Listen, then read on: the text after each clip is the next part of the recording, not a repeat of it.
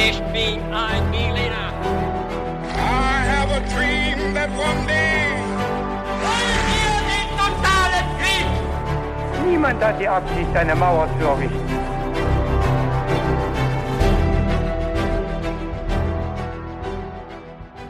Hi und herzlich willkommen zu einer weiteren Folge His2Go. Ich bin David Und ich bin Viktor. und wir werden am Ende dieser Folge noch eine kleine äh, Ankündigung für euch haben, weil wir nämlich jemanden suchen, der oder die bei uns mitmacht. Mehr dazu aber am Ende der Folge. Jetzt sage ich euch wie gewohnt, wie es auch hier ablaufen wird. Viktor hat nämlich für uns alle eine sehr spannende Geschichte recherchiert. Das weiß ich, weil ich ihn so gut kenne und vollstes Vertrauen habe. Ich freue mich drauf. Und das Beste ist, wir werden diese Geschichte einsteigen mit ein paar kniffligen Fragen zum Mitraten für alle. Aber natürlich auch um mein und das Vorwissen aller, die wollen, auf die Probe zu stellen. Bevor wir dazu kommen und mit der Folge starten, Viktor, eine ganz typische Frage bei uns. Was trinkst du für diese Folge zum Podcast? David, zu diesem Podcast trinke ich einen Aperol Spritz. Was gibt's bei dir? Bei mir gibt es eine Minz-Limettenschorle, die ich Mhm. äh, selber so ein bisschen gestampft, so ein bisschen gemixt habe. Auch sehr frisch. Und äh, ich bin gespannt, ob das zu unserer Folge irgendwie passt. Aber verlieren wir keine weiteren Worte, Viktor, ich übergebe an dich, damit wir starten können. Ja, vielleicht äh, was Teehaltiges könnte schon passen. Mhm. Ähm, wirst du aber vielleicht ja selbst gleich rausfinden.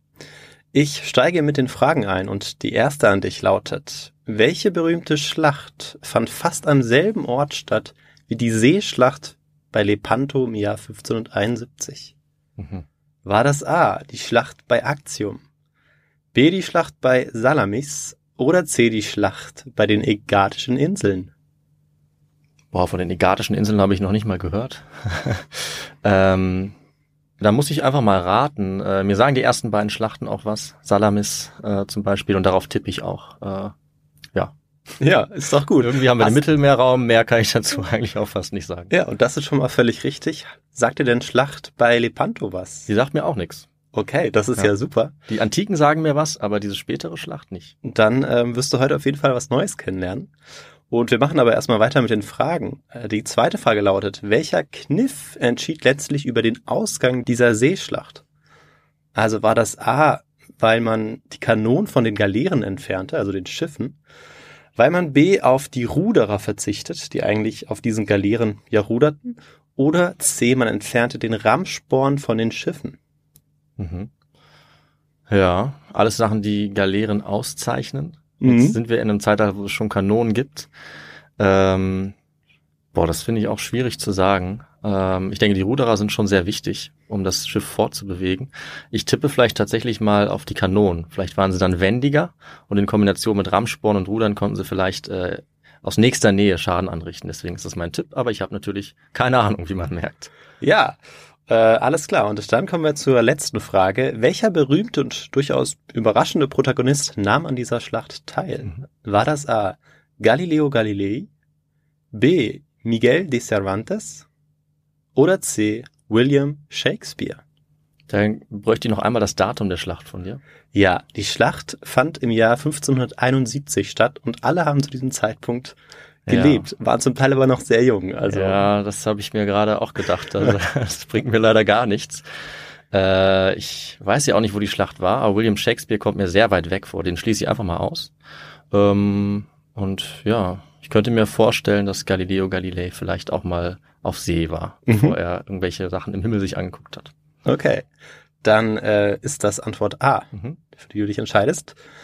Ja, und das waren die drei Fragen. Wir werden jetzt in der Geschichte natürlich auflösen, was die Antworten sein werden. Und die Antworten kommen relativ spät in der Geschichte dieses Okay. Mal. Dann geduldig. Schon ein kleiner Hinweis, ja. Und dann fangen wir an mit einem kleinen Intro, wie wir es ja gerne machen, um uns so ein bisschen reinzufühlen ähm, in diese Epoche, in die wir uns jetzt begeben werden.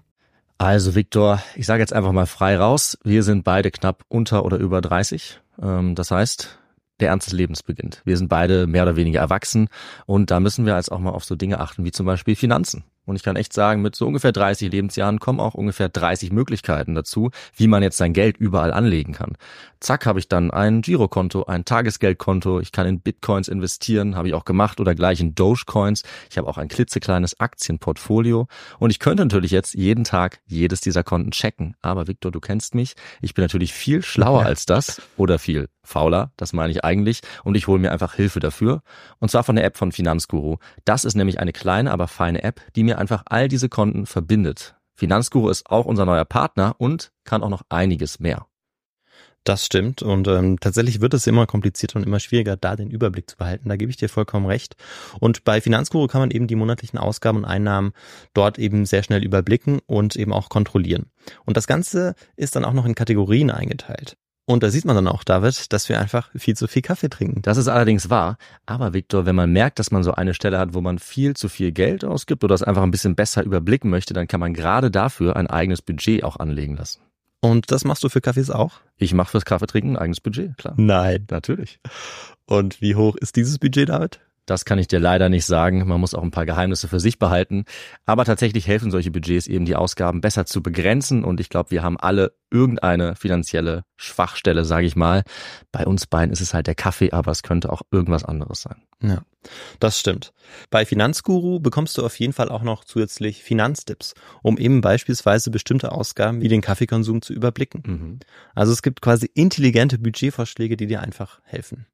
Du kannst dir genau anzeigen lassen außerdem, wie viel Geld dir bis zum Monatsende bleibt. Das alles wird aufaddiert und gegengerechnet dann. Und das trifft natürlich auch auf die wirklich wichtigen großen Ausgaben zu, also nicht nur auf den Kaffee. Auf der App Finanzguru kann man zusätzlich auch das eigene Kaufverhalten analysieren, um dann zukünftige Veränderungen zu planen oder eben bequem einzusehen. Das Ganze funktioniert so, du lädst die App runter, verknüpfst dein Konto und auf dem Homescreen klickst du dann auf dein Profil oben rechts und kannst dort den Gutscheincode eingeben. Und der ist, das ist ganz einfach, His to Go. Und damit kannst du als Neukundin und Neukunde Finanzguru Plus drei Monate lang kostenlos nutzen. Also nochmal der Code His to Go. So wie der beste Geschichtspodcast. So ist es. Am Nachmittag des 29. Mai 1453 konnte Mehmed II., der Sultan des Osmanischen Reiches, zufrieden dreinblicken. Er hatte soeben Konstantinopel erobert, die Stadt, die im Alltagsgebrauch von jetzt an Istanbul heißen sollte. Byzanz, das Oströmische Reich, war gefallen und von nun an waren die Osmanen die neue Großmacht im Nordosten des Mittelmeers. Das Schwarze Meer im Norden Istanbuls und das Marmara-Meer im Süden kontrollierten sie komplett. Doch damit sollten sie sich nicht zufrieden geben. Ganz in der Tradition ihrer imperialen Politik richteten sich ihre Augen jetzt auf ein Meer, das sie Weißes nannten. Und es handelt sich dabei natürlich um das Mittelmeer. Doch die Herrschaft auf hoher See ist zu dieser Zeit heiß umkämpft. Die spanischen Habsburger versuchen im Westen die Kontrolle an sich zu reißen, doch dabei machen ihnen die Korsaren immer wieder einen Strich durch die Rechnung. Im Osten sind es die italienischen Staaten um Venedig, die mit ihren Flotten den Handel bestimmen. Im Jahr 1521 stellt der Herrscher über das Osmanische Reich, der Sultan, Süleyman der Prächtige eine gewaltige Flotte auf, die die bestehenden Mächteverhältnisse ins Wanken bringen wird. Kurz darauf wird bei Rhodos der 400-jährigen Kreuzfahrergeschichte endgültig ein Ende gesetzt und damit gleichzeitig ein über 50 Jahre andauernder epischer Seekrieg eingeleitet. Und an diesem Seekrieg sollte am Ende ein überraschender Protagonist teilnehmen, mhm. wie wir schon eingangs vielleicht gehört haben, und unsere Geschichte beginnt mit einem Brief, der am 10. September 1521 in Rhodos beim Großmeister des Johanniterordens Philipp de Lille Adam eintrifft. Und in diesem Brief steht folgendes.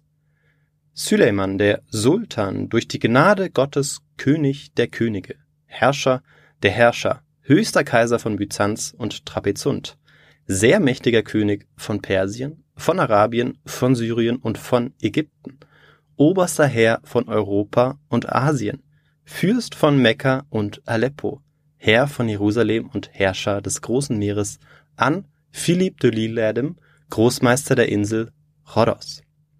Ich beglückwünsche Sie zu Ihrer Ernennung zum Großmeister.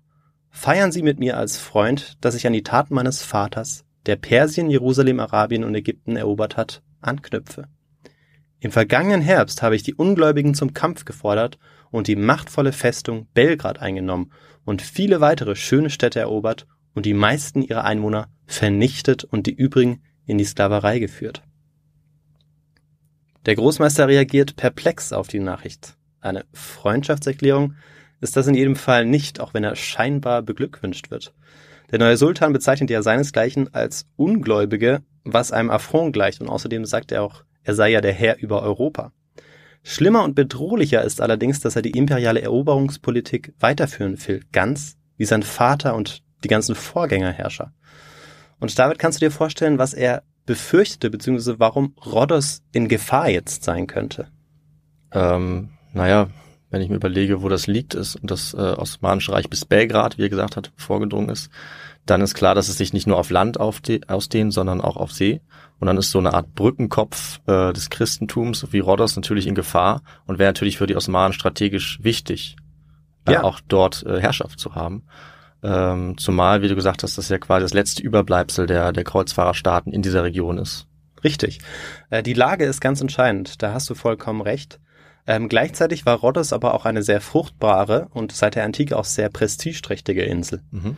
Und sie war nach dem Ende der Kreuzfahrerstaaten Ende des 13. Jahrhunderts zum Stützpunkt der geistlichen Ritterorden geworden. Ja. Also sowas wie äh, die letzte, das letzte Überbleibsel.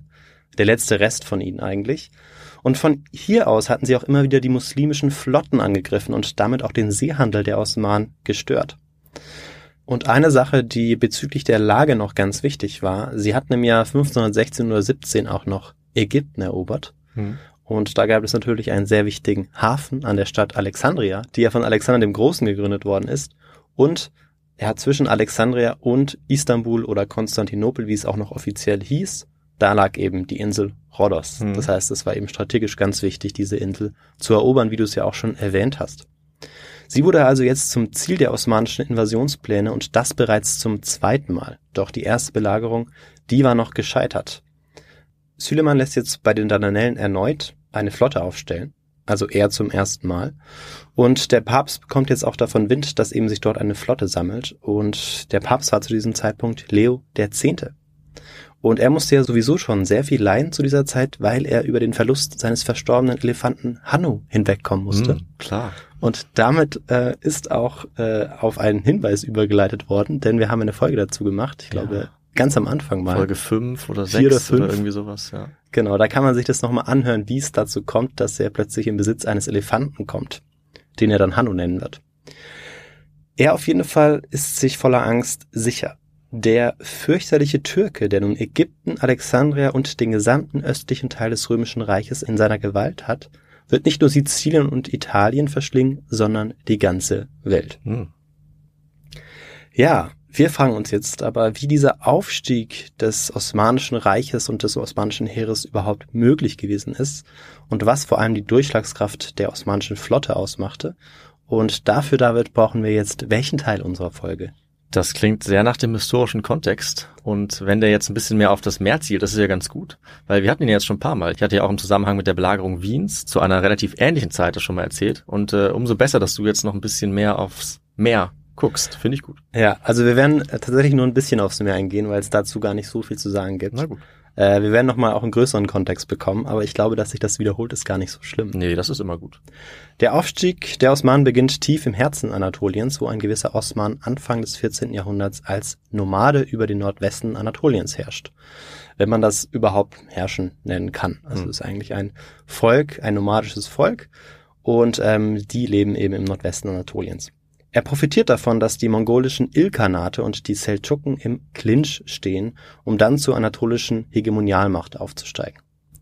Bereits Osman, aber auch die nachfolgenden Sultane erreichen schnelle Gebietszugewinne im Nordwesten des Reiches, vor allem auf Kosten des schwächelnden byzantinischen, also oströmischen Reiches. Der Erfolg der osmanischen Expansion fußt insbesondere auf der geschickten Einverleibung der neuen Gebiete und ihrer Bewohnerinnen und Bewohner. So wurden beispielsweise geeignete männliche Kinder nach der sogenannten Knabenlese in die Eliteeinheit der Janitscharen aufgenommen und in das Heer eingegliedert.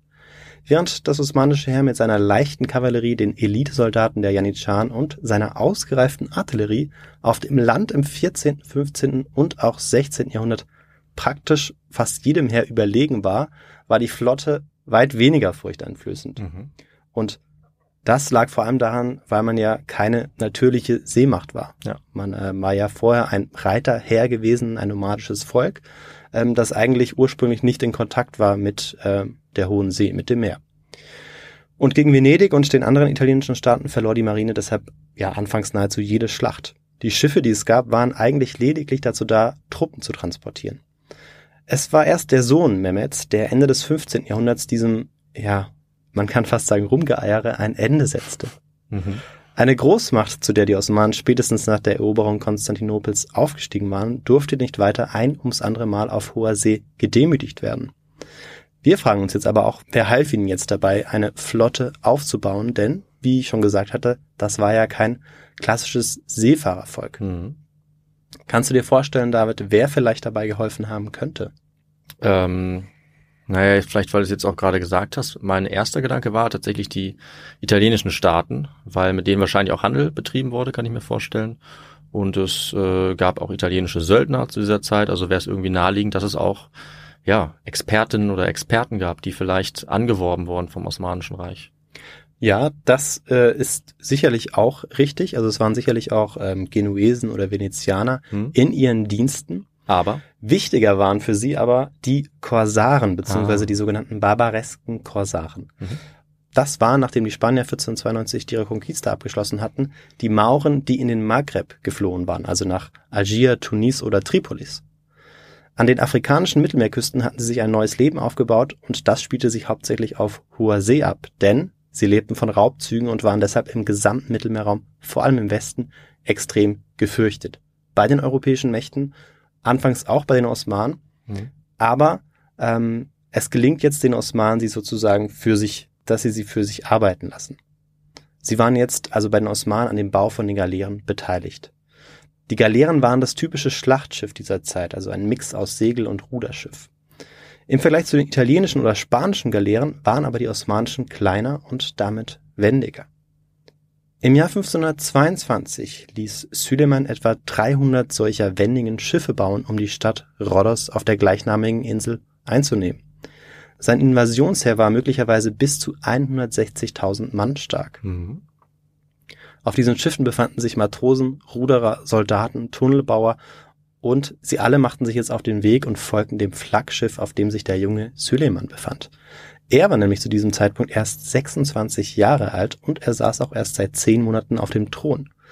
Seine Brüder waren von seinem Vater hingerichtet worden, um Thronstreitigkeiten zu vermeiden.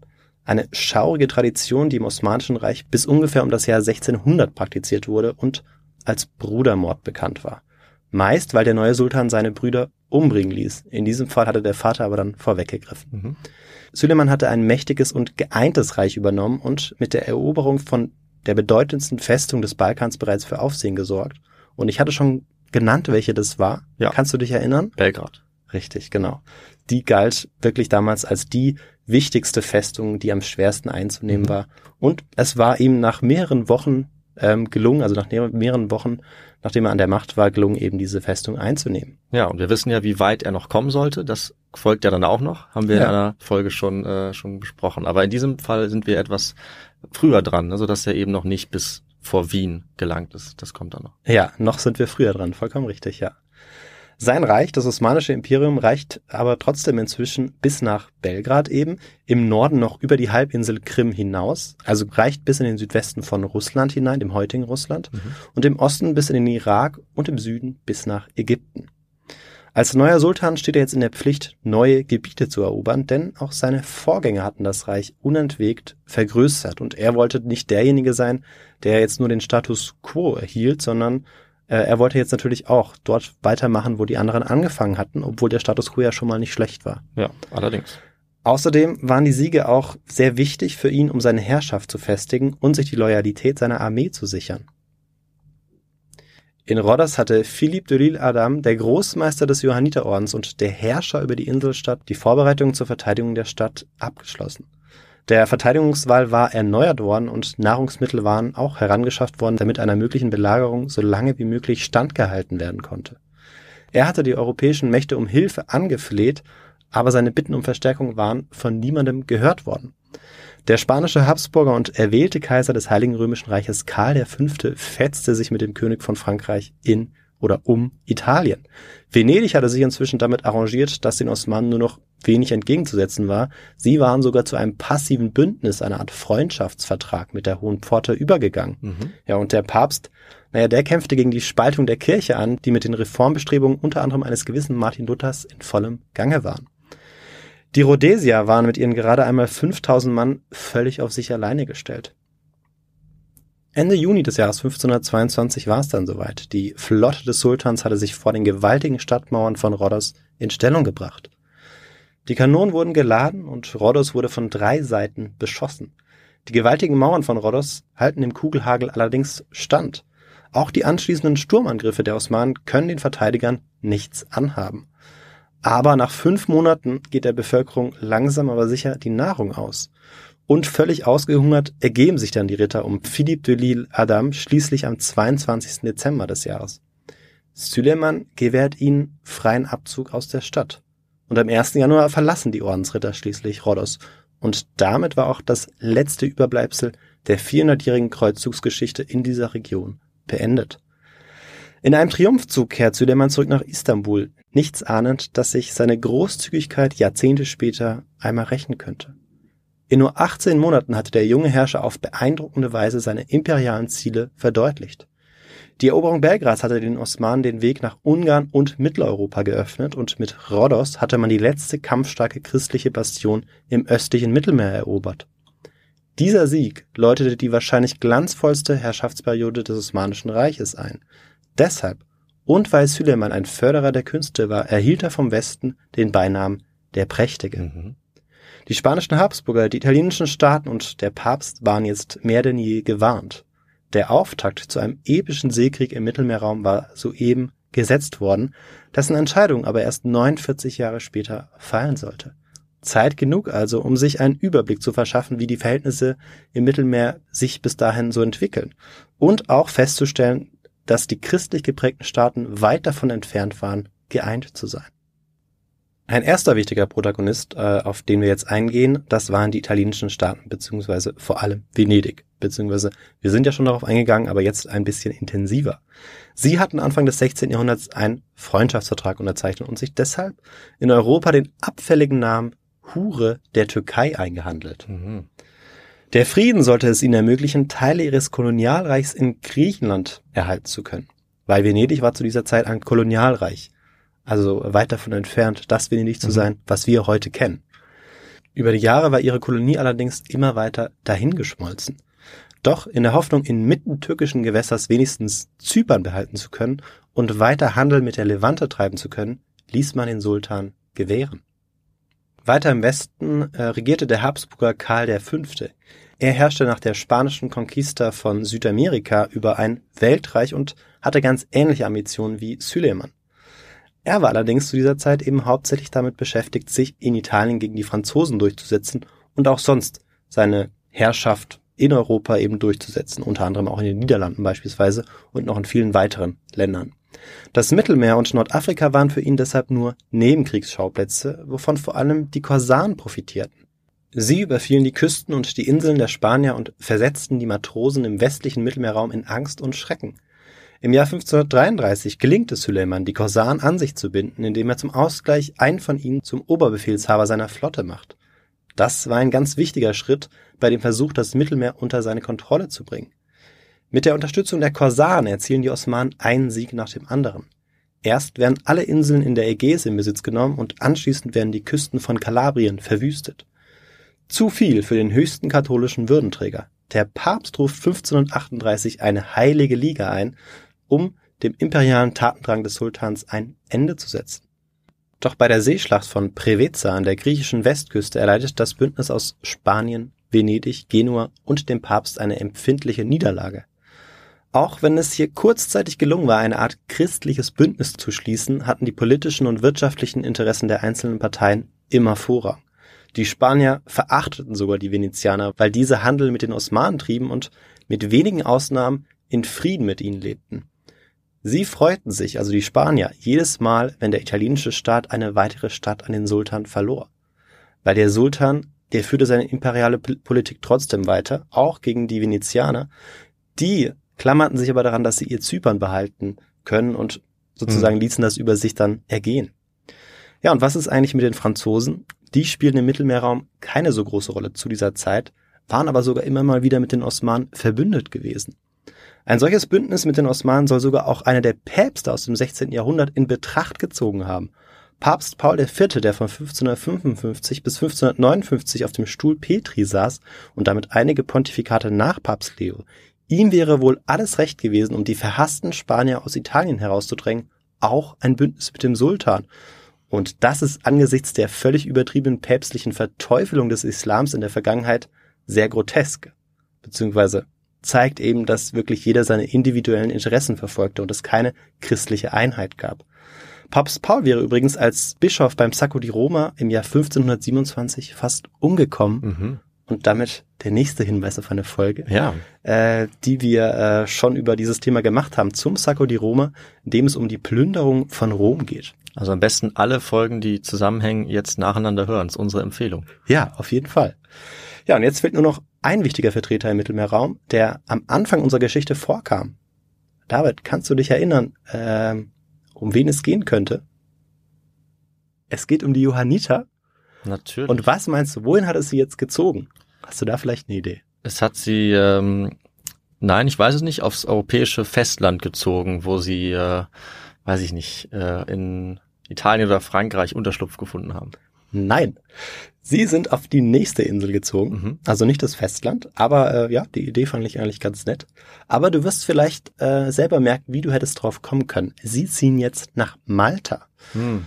Dort bauen sie ab 1530 einen neuen Stützpunkt auf. Und finanzielle Hilfe haben sie dabei von Karl V. erhalten, der zu dieser Zeit auch noch ähm, ja, Kaiser bzw. König über Spanien war.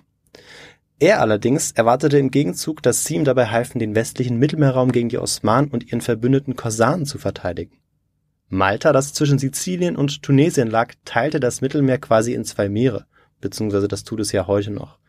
Dort lag so etwas wie das Herz des Mittelmeers. Und wer Malta kontrollierte, konnte eigentlich nie endgültig besiegt werden. Von dort aus starteten auch die Operationen der Spanier und der Johanniter.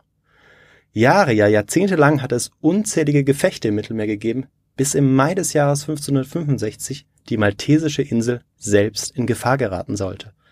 Mit einem Heer von 40.000 Mann belagerte der Großvisier des inzwischen bereits 69-jährigen Süleymans Malta.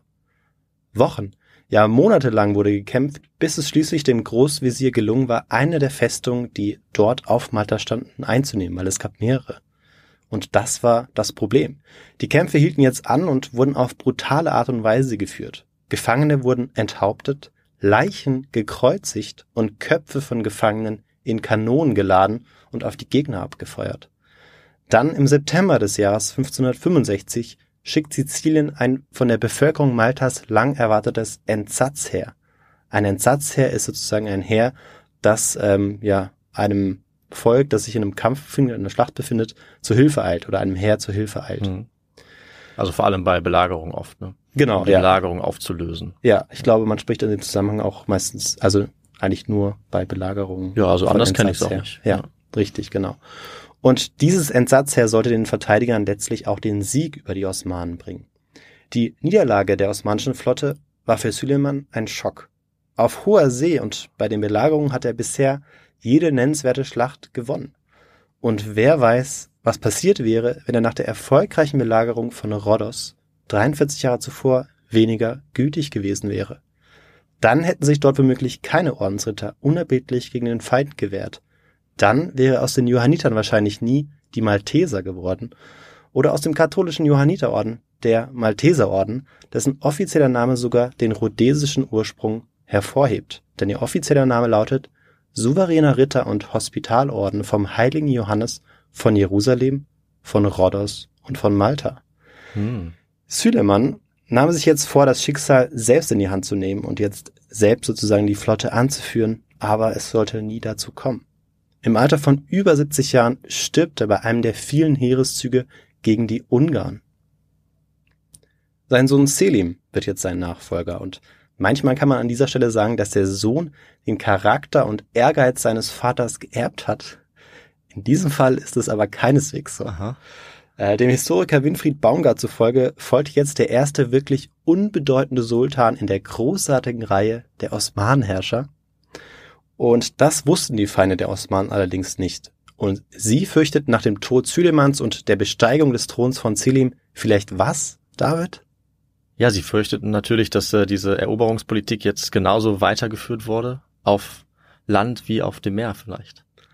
Ja, richtig. Und hauptsächlich deshalb, weil der Wechsel des Herrschers eigentlich immer neue Kriege erforderte, Mhm. weil wie alle seine Vorgänger musste auch Selim seine Herrschaft durch außenpolitische Erfolge legitimieren. Im Klartext, er musste das Reich weiter ausdehnen. Aber der neue Sultan war eher dem Alkohol zugewandt und soll laut der Forschung sogar alkoholkrank gewesen sein. Und er verlässt nur selten den Topkapi-Palast, wo er unentwegt ausschweifend Feste feiert. Auch deshalb bekommt der Sohn Süleymans des Prächtigen den Beinamen Trunkenbold, Sahos.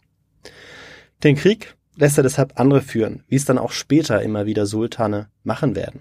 Seine Großvisiere sollten jetzt diese Aufgaben für ihn erledigen, während er sich anderen Freuden widmen konnte. Wenig später sind die Augen aller Herrscher des Mittelmeerreichs von neuem auf eine Insel gerichtet, und zwar auf Zypern. Das, man kann es eigentlich kaum glauben, noch immer unter venezianischem Einfluss steht und das jetzt schon seit über 100 Jahren. Möglich war das eben durch diesen Friedensvertrag und die guten Beziehungen, die man mit dem Osmanischen Reich aufrechterhalten hatte. Denn die Insel lag ja eigentlich inmitten des osmanischen Einflussgebiets.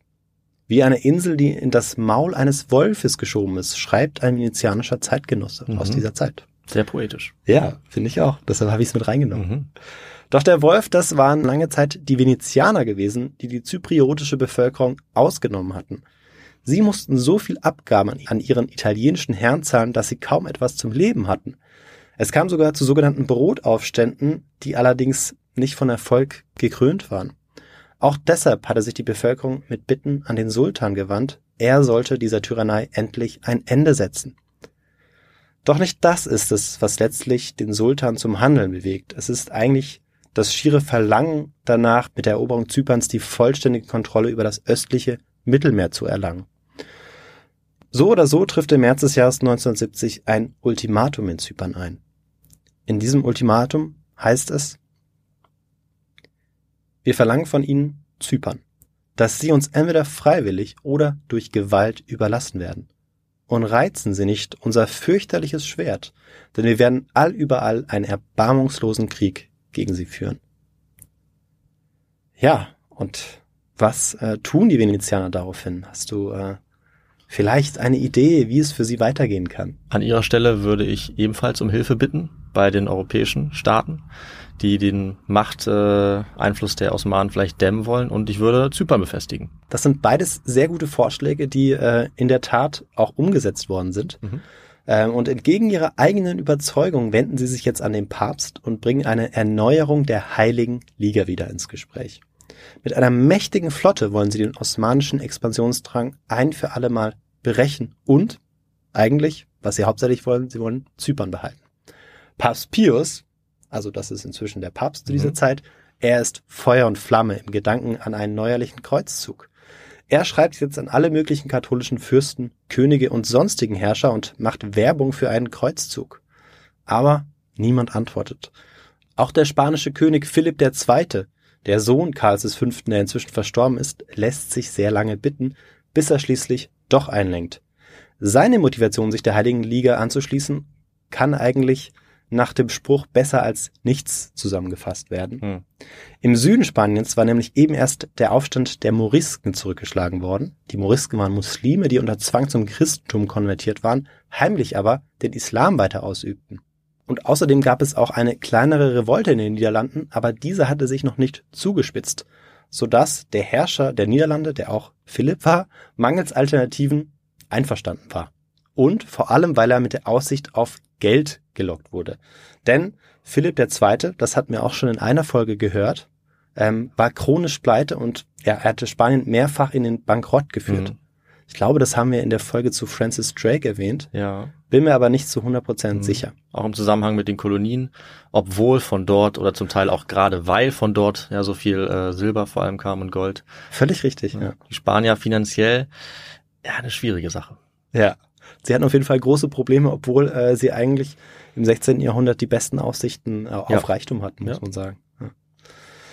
Also der Einzige, der eigentlich wirklich religiöse Motive hatte für diese heilige Liga, war wenn überhaupt der Papst, der an einem entscheidenden Vernichtungsschlag gegen die Türken interessiert war.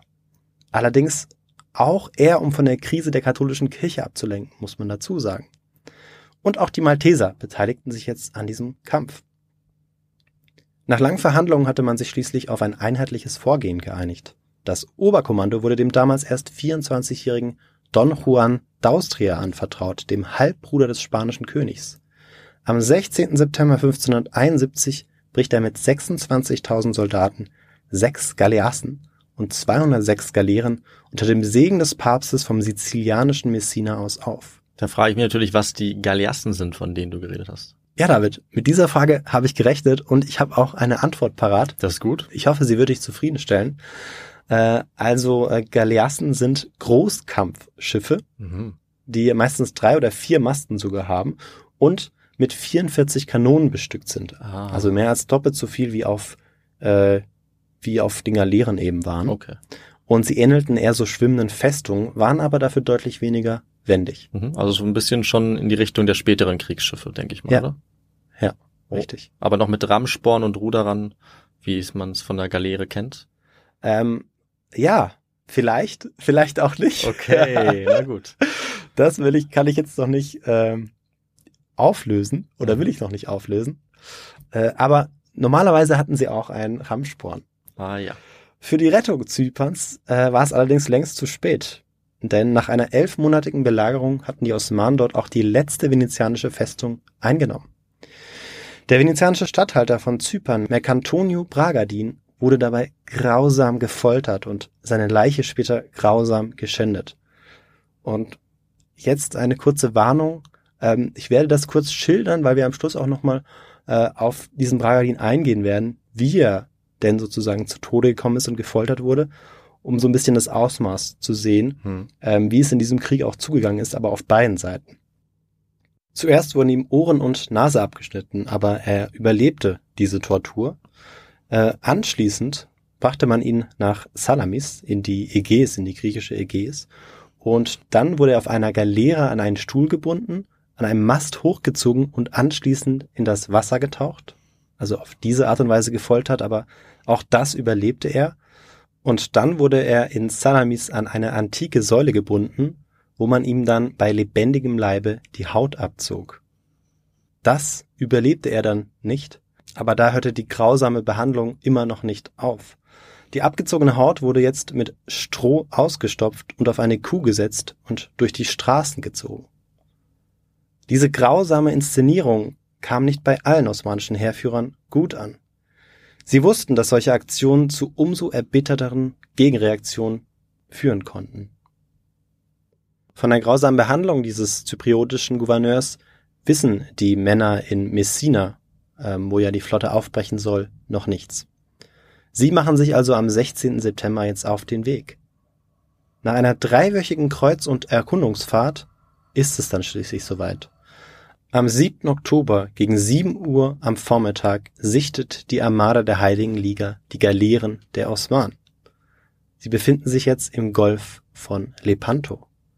Ali Pascha, der Befehlshaber der osmanischen Flotte, war von Spähern über die Bewegungen der feindlichen Flotte informiert worden und hatte sich dort südlich der ehemaligen Insel Kuzilaris vor dem Eingang zum Golf von Patras in Stellung gebracht. Mhm.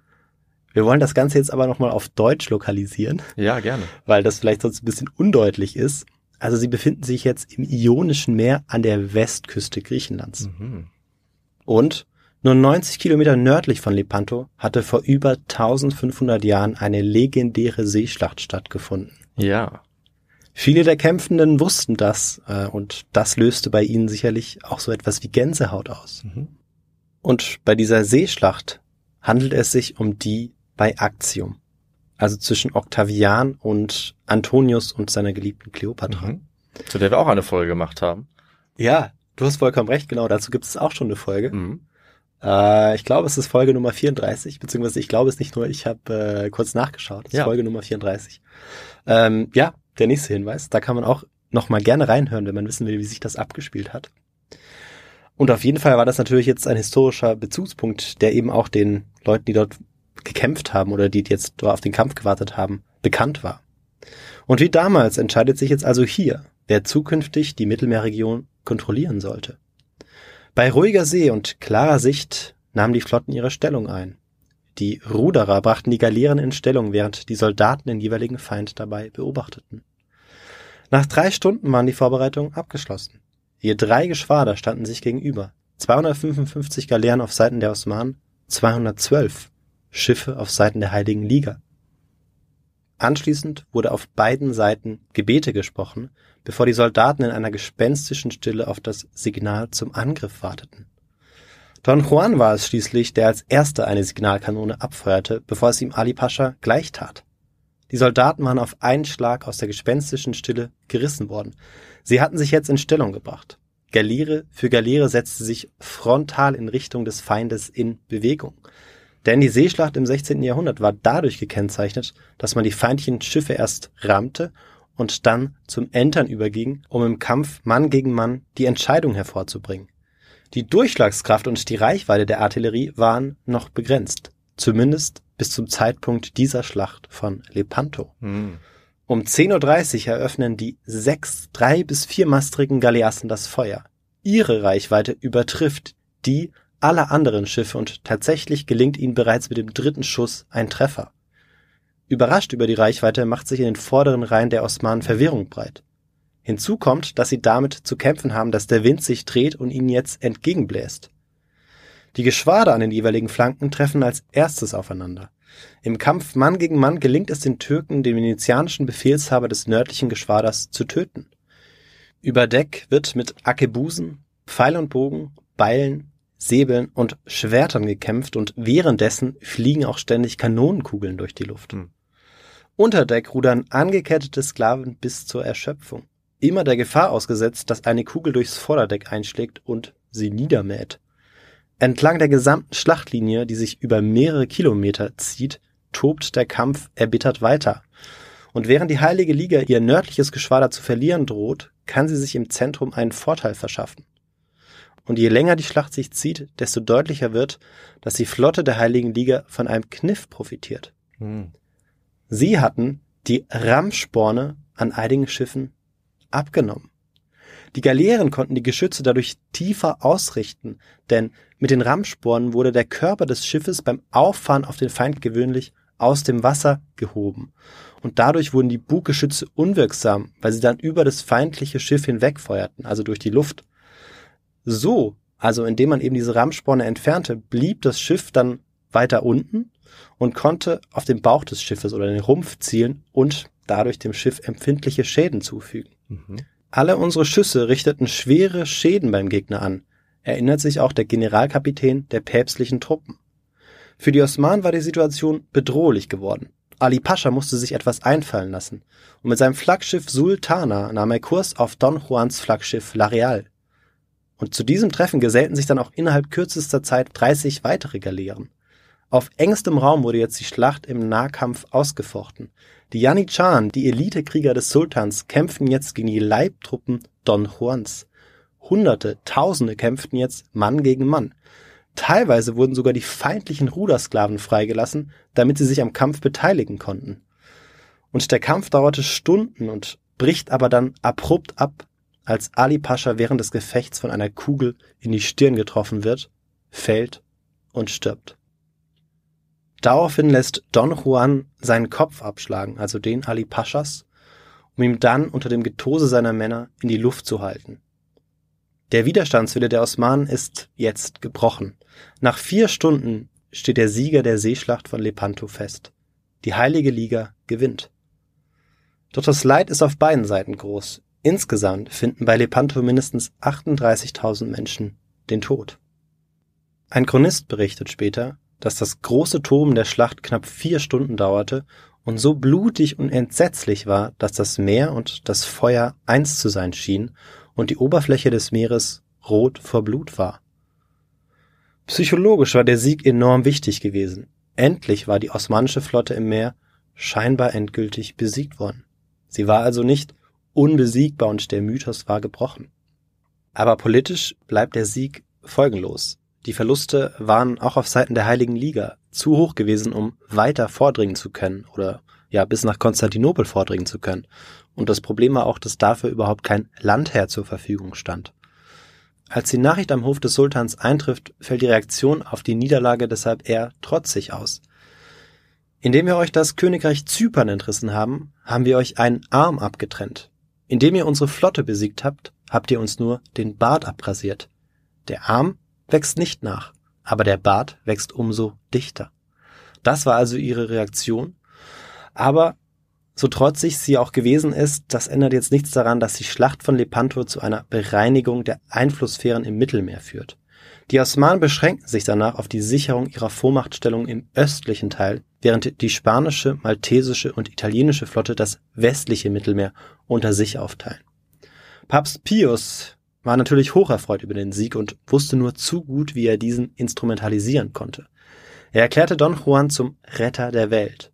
In Rom wurden drei Tage und drei Nächte lang sämtliche Kirchenglocken der Stadt geläutet. Mhm. Nicht schlecht. Retter der Welt ist ein Titel, äh, ja, den würde ich auch annehmen, wenn mir den der Papst geben würde. Ja, äh, so ist es. Und wir werden auch gleich noch sehen, wieso er das vielleicht gemacht hat und was das dann auch für Auswirkungen hatte. Mhm. Den 7. Oktober machte der Papst jetzt auf jeden Fall zum Gedenktag unserer lieben Frau vom Sieg. Ein katholischer Gedenktag, der bis zum heutigen Tage als Rosenkranzfest gefeiert wird. 1580 gelingt es Pragadins Haut nach Zahlung eines hohen Lösegelds von Konstantinopel nach Venedig zu überführen. Noch heute befinden sich die Überreste des zypriotischen Gouverneurs dort, in der Kirche San Zanipolo. Hm. Der Ausgang der Schlacht wurde als Sieg des vereinten christlichen Europas über die Muslime gefeiert, als Sieg des Westens über den Osten, wie eine Art neues Aktium.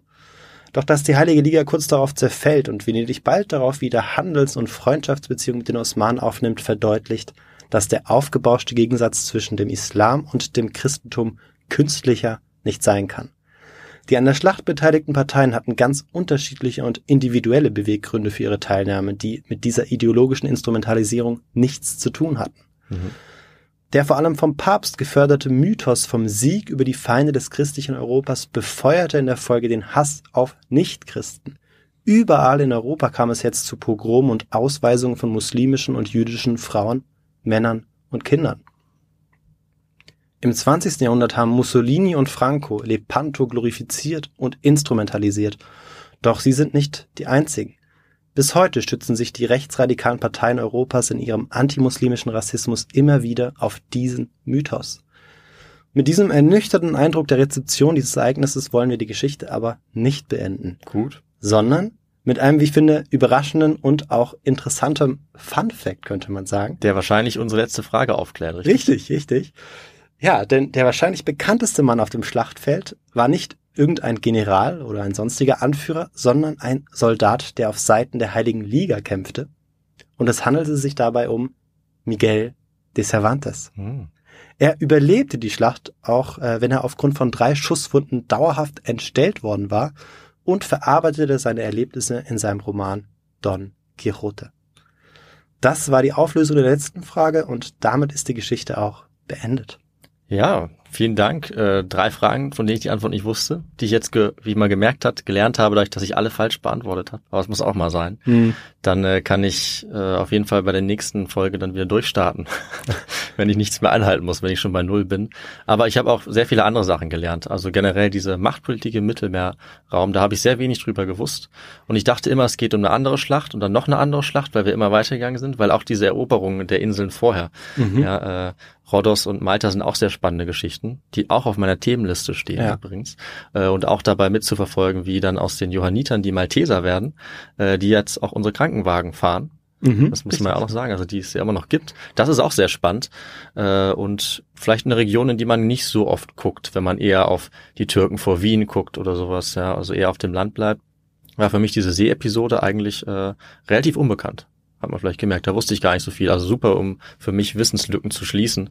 Und Ganz wichtig ist, glaube ich, am Ende auch noch zu betonen, dass obwohl wir so eine antagonistische Geschichte erzählen, die sich über Jahrhunderte erstreckt, wie du es gesagt hast, wird gerade in der heutigen Forschung oft ja auch darauf gesetzt, die Verbindungen aufzuzeigen. Handelsverbindung, kulturellen Austausch zwischen diesem angeblichen starken Gegensatz zwischen West und ja. Ost, der ganz oft eben doch aufgelöst wurde, weil die Zeitgenossen andere ähm, Interessen hatten, aber weil auch sie nicht immer nur Krieg führen wollten. Und man sieht eben oft diese globalen Verbindungen zwischen dem Osmanischen Reich, den Habsburgern, den Russen oder im Osten weiter zu China. Also auch ganz viele äh, nicht kriegerische Elemente. Deswegen fand ich es gut, dass du es nochmal angesprochen hast. Ja. Ähm, ja. ja. das war mir äh, bei der Geschichte auch ganz wichtig und ähm, sinnbildlich dafür steht wahrscheinlich, ähm, oder stehen die Venezianer, die eben Mhm. immer Ja. sehr eng im Kontakt standen zu den Osmanen, es also keinen wirklichen Gegensatz gab, es sei denn, sie waren sozusagen oder ihre Territorien waren stark bedroht, dann haben sie, sind sie eben doch den Gang gegangen zum Papst. Ja. Aber eigentlich standen sie teilweise den Osmanen näher äh, als dem Papst oder vor allem den Spaniern. Also ist auch ganz interessant. Und ähm, man muss dazu sagen, dass dieser Seekrieg, dass da wahnsinnig viele Schlachten zwischen 1521 und äh, 1571 stattfinden und auch darüber hinaus. Ich habe sozusagen die erste, den Anfang und die letzte rausgenommen und das dazwischen so ein bisschen ähm, ja verkürzt. Ähm, aber wer sich da nochmal einlesen möchte, der kann das tun. Ja, Äh, in folgenden Büchern. Sag Jetzt habe ich die Überleitung einfach selbst gemacht. sehr gerne. Ähm, empfehlen kann ich äh, einmal von Roger Crowley Entscheidung im Mittelmeer, Europas Seekrieg gegen das Osmanische Reich. Ist sehr detailliert geschrieben, also da äh, bekommt man noch sehr viele Zusatzinformationen. Eine kürzere Fassung gibt es von äh, Winfried Baumgart, Lepanto 1571 zum 400. Jahrestag der großen Seeschlacht. So viel dazu, das wären meine Empfehlungen. Ähm, andere äh, ja, Literaturhinweise werden dann in den Shownotes verlinkt und dann würde ich sagen, David, kommst du noch dazu, äh, was zu sagen, wie man uns unterstützen kann und vor allem, was man vielleicht äh, tun kann, um äh, unserem Team beizutreten. und uns in besonderer Weise zu unterstützen. Genau, da haben wir eine kleine Ankündigung dieses Mal. Und zwar ist es so, dass wir unser Team jetzt langfristig verstärken wollen mit einer weiteren Person, äh, weil wir einige neue Projekte vorhaben, damit unser Podcast wachsen kann, äh, weil wir zu zweit kaum noch hinterherkommen, weil es einfach wirklich wahnsinnig viel Arbeit ist. Und wir finden es aber sehr cool, eben eine weitere Person mit an Bord zu haben und würden uns total freuen, äh, da jemanden zu finden. Und ähm, was wir brauchen oder wen wir suchen, was wir uns vorstellen könnten, wäre eine Person, die im Raum Freiburg lebt, damit wir dann äh, dort gemeinsam arbeiten können und die im besten Fall vielleicht Geschichte studiert oder sowas in die Richtung und Erfahrung hat und auch Begeisterung. Äh, alle weiteren Details allerdings, jetzt der Lohn, die Arbeitszeit, die findet ihr auf unserer Website. Da könnt ihr nochmal genauer nachschauen und könnt dann eure Bewerbung, wenn ihr gerne mitmachen wollt, worüber wir uns sehr freuen würden, schicken an unsere normale Adresse, also kontakt.tistogo.de. Richtig, ja. Ich glaube, du hast es schön zusammengefasst, ja. Und ähm, ich glaube, du machst einfach direkt weiter, oder? Ja, jetzt wo ich Weil diese Mail schon genannt immer habe. noch dran. Weil wir machen das ja immer so, dass der, der die Geschichte nicht erzählt, dass der äh, das Intro und das Outro macht. Ja. Äh, und dann überlasse ich dir einfach wieder das Wort. Ich mache einfach mit der Adresse weiter, weil Ja. an die kann man uns ja auch unser normales Richtig, Feedback ja. schicken. Da haben wir einfach dieselbe Adresse genommen. Also wer uns erreichen möchte, auch aus anderen Gründen, wie immer uns äh, Feedback, Vorschläge, Ideen, Kritik geben möchte, das geht auch an kontakt.histogo.de oder über das äh, Formular auf unserer Webseite histogo.de wo man eben zum Beispiel auch die weiteren Informationen zu unserem Jobangebot dann sehen kann. Ihr könnt uns außerdem unterstützen, indem ihr uns folgt auf allen sozialen Medien, also vor allem Instagram, Twitter und YouTube in unserem Fall. Da könnt ihr uns schreiben und uns sehr gerne folgen. Das könnt ihr auch tun, uns folgen, uns unterstützen und uns sehr gerne auch bewerten auf den ganzen Podcast-Plattformen, die, die euch am liebsten sind, also beispielsweise Spotify oder Apple Podcasts. Das hilft uns ungemein, erhöht nämlich unsere Sichtbarkeit. Das heißt, das ist für unseren Podcast super. Ihr könnt natürlich dann auch noch wiederum auf unsere Webseite gehen, um uns finanziell zu unterstützen. Das ist auch sehr gut. Dann können wir ähm, ja unsere Folgen weiter ausführen. Wir können Literatur anschaffen, Technik und so weiter. Das geht über einen Link auf unserer Webseite. Da könnt ihr uns über PayPal oder über eine Banküberweisung äh, finanziell unterstützen. Und ihr verdient euch damit einen Platz auf unserer Hall of Fame an alle, die unseren Podcast weiterhin möglich machen. Und vielen Dank, das sollten wir an dieser Stelle auch sagen, an alle, die uns schreiben und die uns finanziell unterstützen. Vielen, vielen Dank. Ja, auch von meiner Seite vielen herzlichen Dank für die Unterstützung. Die könnt ihr allerdings auch noch machen, indem ihr etwas in unserem Shop bestellt. Das ist der letzte Punkt, den ich noch nennen wollte. Stimmt, ja. Auch das ist immer möglich. Dann bekommt ihr vielleicht eine Tasche oder wenn ihr wollt, eine Tasse. Beides gibt's in unserem Shop und einige weitere Dinge. Und damit sind wir jetzt auch äh, mit diesem letzten Teil des Podcasts fertig. Und äh, wir sind nächstes Mal in zehn Tagen reif für eine Folge, die uns aller Wahrscheinlichkeit nach ins 20. Jahrhundert führen wird. Oha. Und ähm, auch aufs Meer, kann ich sagen, aber hauptsächlich äh, noch woanders hin. Nächste Woche wird man dann verstehen, weil es irgendwie ein ganz interessanter Gegensatz ist, wovon ich rede. Äh, bis dahin würde ich sagen, bleibt gesund, bleibt munter. Wir hoffen, euch hat die Folge gefallen und wir haben in zehn Tagen für euch die nächste. Bis dahin, ciao. Tschüss.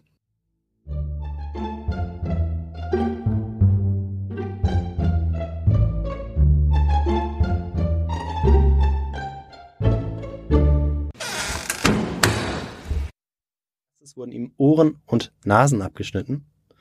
Und Ohren und Nase.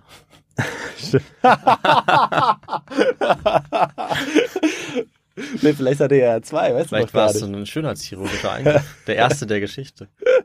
Er hatte drei und sie haben einen übrig gelassen. ja, genau. Okay, ja. Mhm. Auf ein neues. Erst wurden ihm Ohren und. Ach, das ist ja voll ernst. Warte. Ja, ich wollte auch gerade sagen, wenn du jetzt weiter lachst. Davor die Warnung, dann findest du es so ultra witzig. Ich liebe Gewalt. Hey, it's Danny Pellegrino from Everything Iconic. Ready to upgrade your style game without blowing your budget? Check out Quince. They've got all the good stuff shirts and polos, activewear, and fine leather goods, all at 50 to 80% less than other high end brands. And the best part? They're all about safe, ethical, and responsible manufacturing. Get that luxury vibe without the luxury price tag. Hit up quince.com slash upgrade for free shipping and 365 day returns on your next order. That's quince.com slash upgrade. Ever catch yourself eating the same flavorless dinner three days in a row?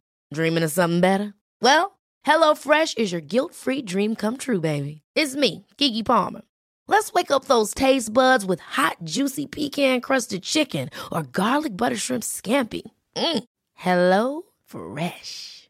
Stop dreaming of all the delicious possibilities and dig in at HelloFresh.com. Let's get this dinner party started. Hi, I'm Daniel, founder of Pretty Litter. Did you know cats tend to hide symptoms of sickness and pain? I learned this the hard way after losing my cat, Gingy. So I created Pretty Litter, a health monitoring litter that helps detect early signs of illness by changing colors, saving you money and potentially your cat's life. Pretty Litter is veterinarian developed, and it's the easiest way to keep tabs on your fur baby's health right at home. Go to prettylitter.com and use code ACAST for 20% off your first order and a free cat toy. Terms and conditions apply. See site for details.